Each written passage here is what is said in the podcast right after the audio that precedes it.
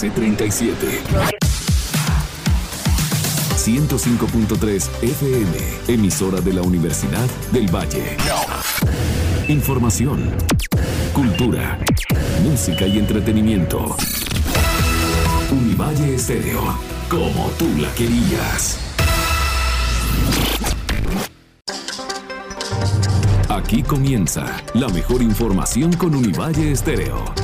Investigación, compromiso social, educación de calidad. Univalle Estéreo 105.3 FM, emisora de la Universidad del Valle, como tú la querías. Contextos, un espacio que combina temas de actualidad, análisis, debate, perspectivas y buena música. Un programa que articula la academia y la sociedad para entender los temas coyunturales de nuestro país. Panelistas jóvenes, estudiantes que le imprimen un tono fresco y diferente. Contextos. Escúchalo por Univalle Estéreo, viernes 9 de la mañana. Conduce Daniel Hoyos.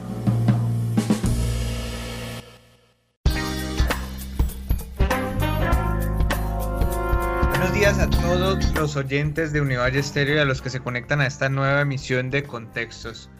Hoy, pues, acompañado de mis compañeros Laura Lucía Rodríguez y Simón Velázquez, desarrollaremos eh, varios temas que tienen que ver con las elecciones en el continente, en América Latina y cómo marcan eh, el panorama y el péndulo político eh, pues se mueve un poco en estas esferas con las elecciones en Ecuador y Perú.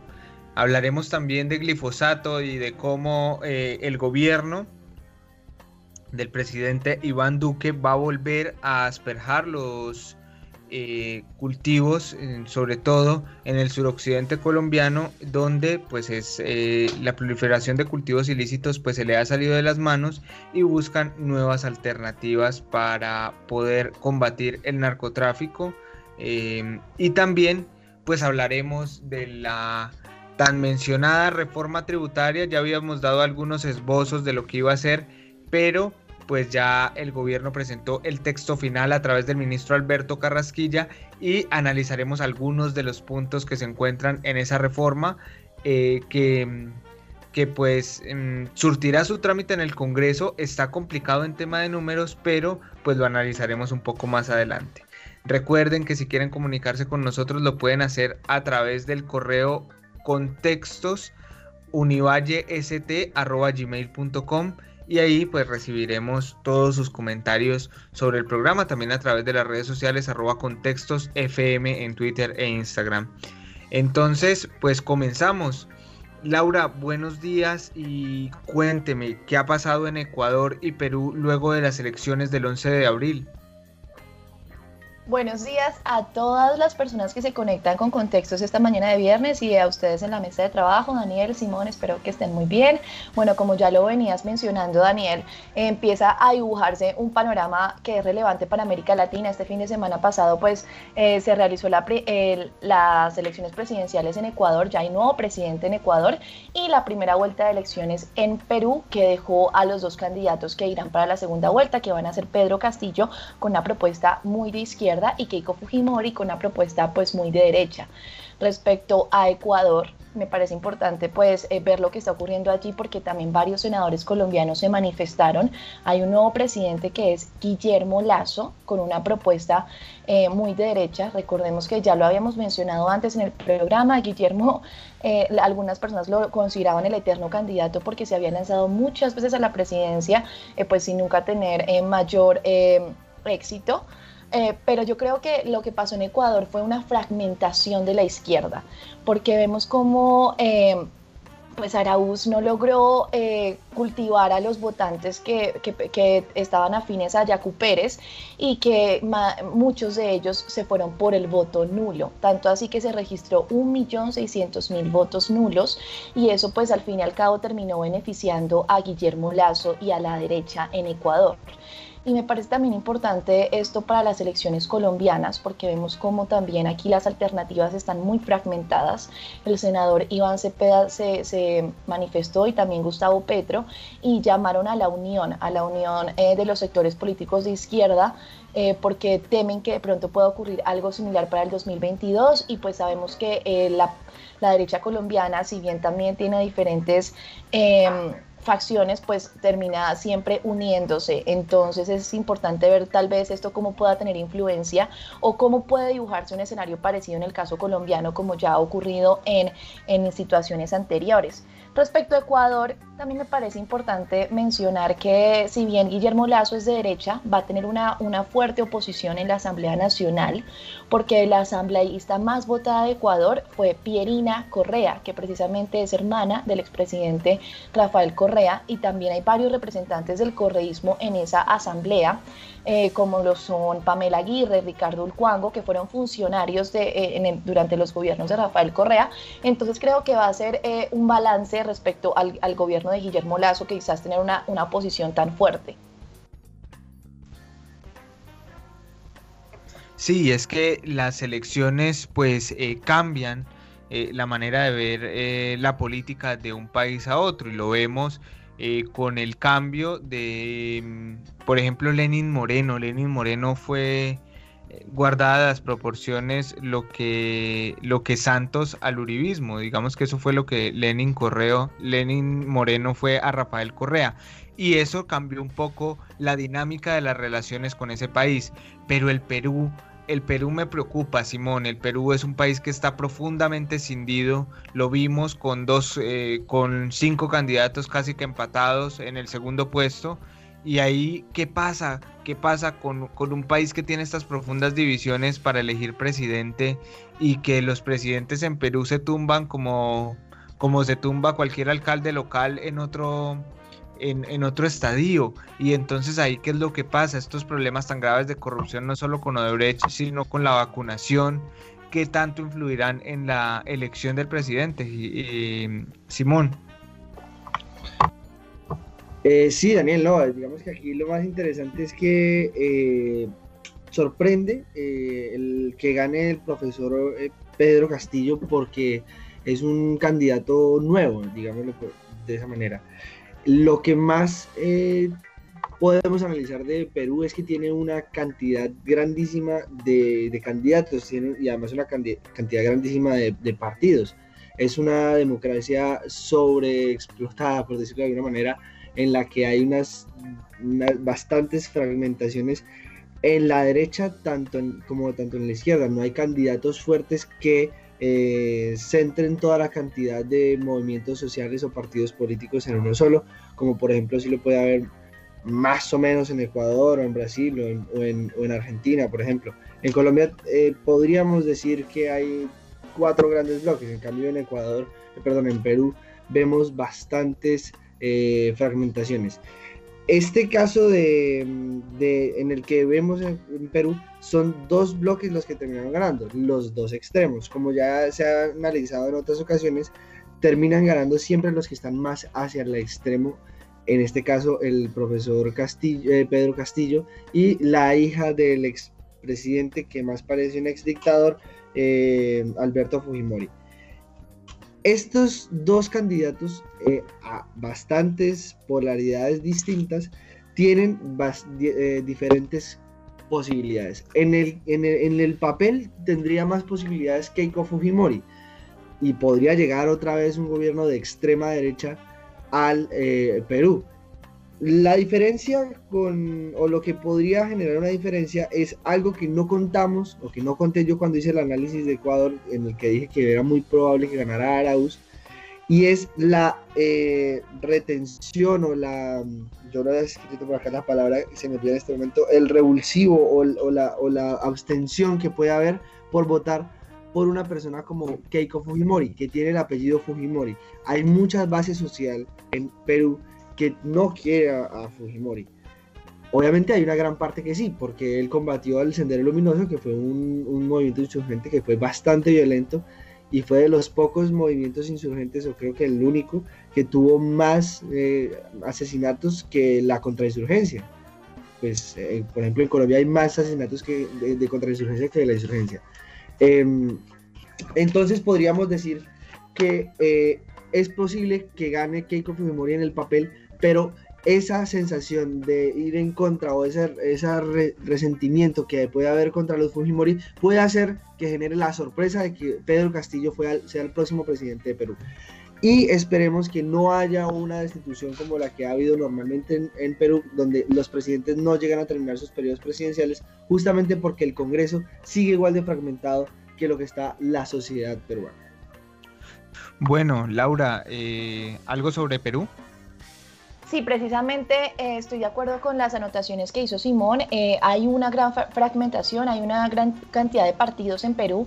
Sin embargo, lo que vemos en Perú es diferente a lo que vemos en, en, Ecuador y quizás lo que vemos en Colombia, donde la derecha termina uniéndose y termina eh, consolidándose. Porque en Perú, los otros candidatos, por ejemplo, Hernando de Soto o Rafael López Aliaga, que también eran de, de esta corriente pues, de, de extrema derecha, no están tan alineados con el programa de gobierno de Keiko Fujimori. De hecho, ella ya hizo varias...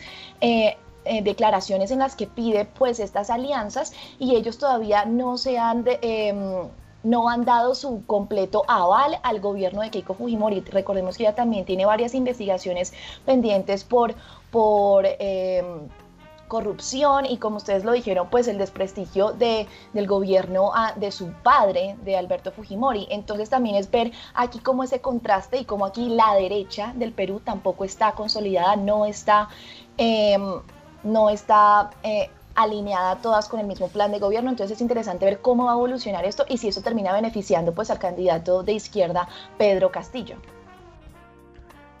Simón, ¿algo que agregar sobre Ecuador? Sí, eh, pues varias cosillas. te diría yo que eh, lo más interesante es cómo este caso de Ecuador puede, puede significar importante a la hora de analizar el caso colombiano. Debido a que Ecuador en este momento eh, se encontró con una decisión entre Guillermo Lazo y, em, y Araúz, en el que los dos son unas posiciones completamente diferentes.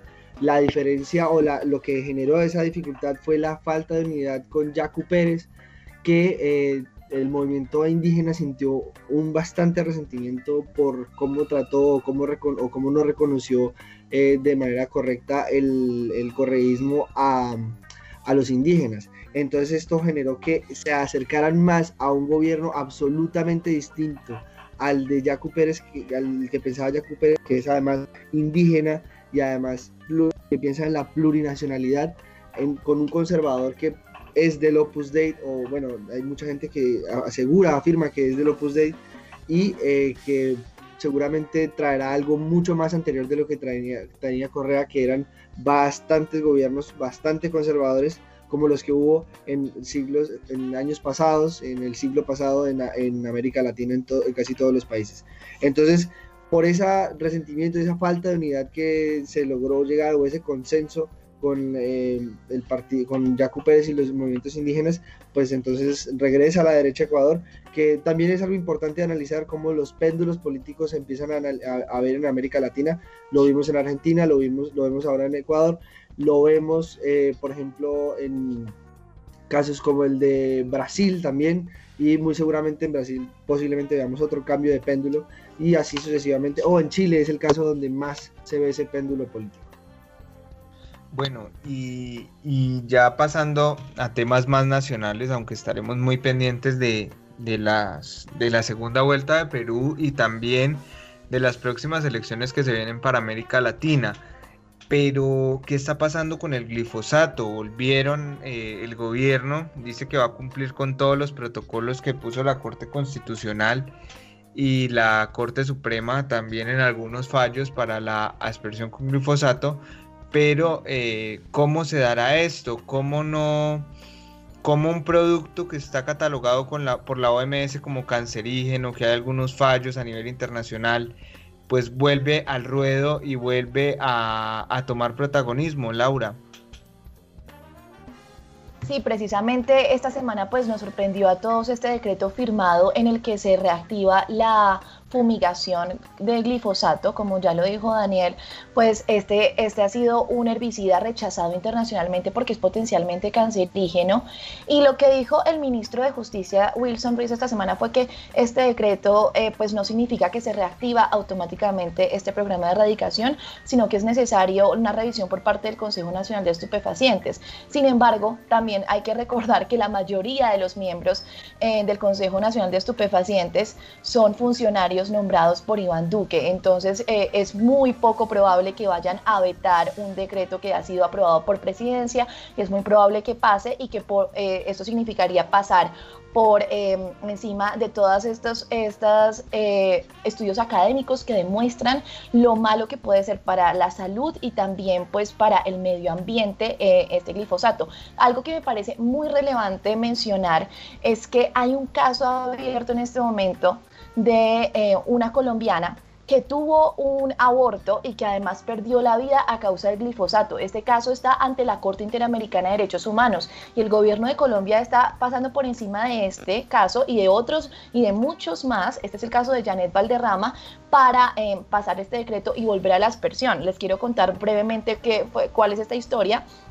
Janet Valderrama era una una mujer en la vereda de Solita, en Caquetá, que sufrió, eh, pues fue, resultó bañada por el herbicida y tuvo que ser trasladada al hospital de Florencia con manchas en la piel, dificultad para respirar y a causa de esto sufrió un aborto incompleto. Esto después de unos meses no solamente causó pues que perdiera su bebé, sino que ella también perdiera su vida a causa de una falla orgánica multisistémica y dificultades respiratorias. Lo más importante es porque este no es un caso aislado, sino que hay varias, por ejemplo el de Doris Alope en Chaparral, Tolima y el de muchas otras mujeres. Es decir, hay muchos informes que eh, demuestran una correlación entre el glifosato y la salud reproductiva. Y además que el gobierno no descarta la idea pues de utilizar este herbicida sobre zonas indígenas. Y recordemos que en los resguardos también el cultivo de coca es una tradición cultural y que eso no solamente pues terminaría afectando cultivos del consumo humano sino también em, recursos fluviales y el acueducto y el agua. Prácticamente sería envenenar a las personas, como lo dijo Daniel, del suroccidente colombiano, donde son las zonas eh, que en este momento se presentan más de 212 mil hectáreas registradas pues de estos cultivos alrededor del país. Entonces es muy importante ver lo que está pasando y me parece una completa irresponsabilidad si esto llega a, estar completamente pues aprobado. Bueno, el problema del narcotráfico hay que, hay que acabarlo, los cultivos ilícitos hay que acabarlos, los cultivos de uso ilícito más bien. Pero Simón, ¿cómo vamos a acabar con ellos si si la aspersión pues eh, genera estos problemas y la sustitución también, los, situaciones, las, eh, los casos de violencia, ¿qué pasa allí? Bueno, Daniela, en este tema es muy interesante porque, como decía Laura, aunque ya el, el decreto no significa que ya se inicie la aspersión y el Consejo Nacional tiene que aprobarlo, también hay varias personas que hablan de, o varios expertos que hablan de la posibilidad de que se haya entregado tarde, que haya sido tardío la entrega de este decreto, lo que terminará generando posiblemente que no salga de ninguna manera así el Consejo Nacional de Estupefacientes lo apruebe. Eso es algo de un poco más técnico que tendríamos que analizarlo un poco más a fondo y posiblemente eh, más leguleyo, por decirlo de alguna una palabra eh, que lo eh, represente mejor. Eh, también podríamos decir que esto es eh, la, expresión con el glifosato, como ya lo decía Laura, es una cuestión que puede dañar la salud y eso se tiene que tener muy en cuenta. También es cierto que el gobierno nacional dijo que no iba a hacer aspersión en, en lugares donde esté haya eh, agua, donde haya lugares de yacimientos de agua, donde sean parques nacionales y donde haya poblados cercanos pero eh, digamos que en, otras ocasiones también habían planteado lo mismo y al fin y al cabo terminaron haciéndolo de igual manera. Eso del dicho al hecho hay mucho trecho, como dicen, pero pues habría que eh, decir en principio que lo van a hacer. Pero no obstante, eso no, no significa que no se erosione la tierra, principalmente para después eh, inhabilitar esa tierra para generarle en cuestiones productivas, que sería lo ideal y eh, que es ineficiente, que es dañino para la salud, no solamente si, si caen en aguas eh, que después beben, sino también si le cae encima, como ya lo mencionó Laura con este caso de esta mujer, y también si, eh, digamos, eh, los animales pueden llegar a, también a generarse ese daño, y es un daño ambiental, daño humano y daño eh, ecológico. ¿no?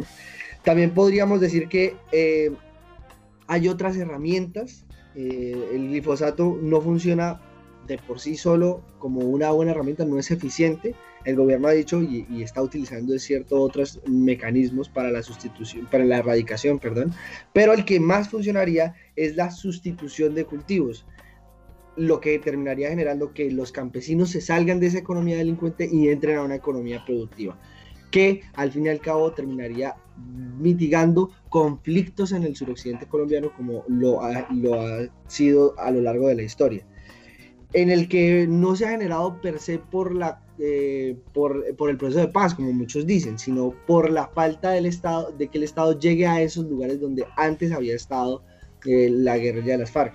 Entonces se ha generado conflicto con el ELN, las disidencias, eh, las BACRIM y carteles mexicanos, que lo que les interesa es utilizar o sí, utilizar esos territorios para crear esos cultivos ilícitos. Lo importante es que el Estado llegue a esos lugares, retome, sus, eh, retome sus, su territorio como debería ser y eh, haga una, una sustitución de cultivos eh, organizada con el campesino de la zona, que es el que está más afectado por este conflicto y sobre todo por el flagelo de las drogas en Colombia. Laura, ¿algo que agregar sobre el tema del glifosato? Sí, precisamente, ese tipo, ese tipo de eh, alternativa que plantea Simón, estoy muy de acuerdo, la forma más eh, viable y más sostenible de poder ah, enfrentar una, eh, dar una solución a esta, a esta situación es eh, la sustitución de cultivos. Sin embargo, como ya lo dijo Simón, esto no es posible sin la presencia del Estado. Recordemos que el Estado colombiano no ha logrado hacer presencia en zonas neurálgicas como el Bajo Cauca antioqueño, Pacífico nariñense, Caucano y Chocuano, pero otras organizaciones, sí, el Clan del Golfo, los Caparrapos, el ELP, el ELN, los grupos armados post-FARC, ellos sí tienen presencia en estas, en estas zonas y esto en parte es porque allí habían firmantes de paz, allí había presencia de FARC y cuando esas personas fueron trasladadas a los que ahora ahora conocemos como ETCR, espacios territoriales de capacitación y reincorporación, pues el Estado no tiene un, control en estas zonas, el Estado no logró hacer presencia, pero la ilegalidad sí, y es allí donde vemos que aumentó el cultivo de coca y es allí donde quieren hacer aspersión del glifosato y afectar a los campesinos. Entonces la sustitución de cultivos es una, es una eh, alternativa es, una, es algo viable, pero tendría que hacerse también con el acompañamiento estatal porque vemos que eh, si no, no hay incentivos para la comunidad. En este momento esta comunidad sufre de un panorama de violencia exacerbado y sufren las amenazas de muchos narcotraficantes mexicanos. Sí, yo creo que el tema es bien difícil, tiene mucho de ancho como de largo. Yo creo que aquí no hay ninguno que no quiera acabar con eh, los cultivos de uso ilícito pero, pero yo creo que también hay que buscar otras alternativas como la legalización. Yo creo que hay que eh, también dar ese debate ya. Eh, creo que no se ha dado con suficiente amplitud y creo que, que también pues hay que explorar las alternativas con la gente que está en el territorio y que está sufriendo el flagelo del narcotráfico, que está sufriendo la violencia y ellos que proponen también, ¿no creen ustedes, Simón, Laura? Claro, ellos también deben tener bastantes opciones y justamente en los territorios son donde más conocen eh, cuáles son sus situaciones y cuáles son sus contextos y ellos mismos podrían definir eh, desde los conflictos, generar políticas que puedan ayudar a superar ciertas dificultades que ellos tengan. Eso en ciencia política se llama de up and down, que es de, de, abajo para arriba, ¿no? Y, eso son políticas públicas. Y respecto a la legalización, estoy 100% de acuerdo. Yo creo que cualquier guerra que lleva más de 25 años ya es evidencia que es una guerra perdida. La guerra contra las drogas ya lleva mucho tiempo y nos hemos dado cuenta que esa supuesta mano dura no es efectiva, que de pronto es más bien otro tipo de alternativas y más bien una legalización, un control y también pues eso permitiría eh, también tener, grabar ese, ese consumo y también esa, esa difusión, esa eh, si esa venta de drogas y más bien poder grabar ese tipo de cosas. O sea, yo siento que la legalización bajo unos términos muy específicos y muy controlados es posible y podría ser una alternativa. Ya sabemos que esa mano dura no ha logrado ser efectiva en ningún lado y por eso también estoy de acuerdo con esta propuesta. Y Laura, y hablando de grabar, y hablando de grabar, pues este eh, ya fue presentada esta semana la reforma tributaria y precisamente pues eh, voy a dar un resumen corto porque pues vamos a dejar a ver cómo avanza la discusión esta semana para la otra traer toda esta información pero eh, le adelanto, eh, trae IVA del 19% para los servicios públicos de estratos 4, 5 y 6, grabar paulatinamente a los sectores hasta llegar al millón seiscientos para la declaración de renta mensual y también eh, pues trae algunas propuestas eh, que se quedaron por fuera, porque por ejemplo no está la sobretasa de bebidas azucaradas que tanto estaban pidiendo y pues hay otras cosas como exenciones a grandes eh, capitales que pues no cayeron muy bien en la opinión pública. Entonces seguiremos muy pendientes.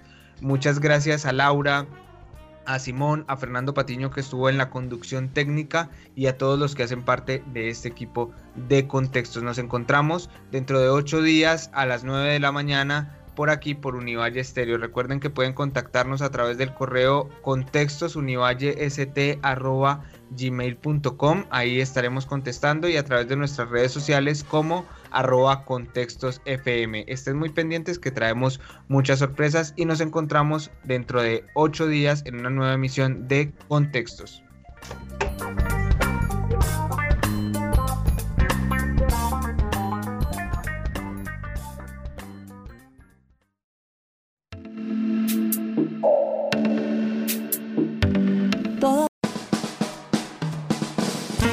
Contextos, un espacio que combina temas de actualidad, análisis, debate, perspectivas y buena música. Un programa que articula la academia y la sociedad para entender los temas coyunturales de nuestro país. Panelistas jóvenes, estudiantes que le imprimen un tono fresco y diferente.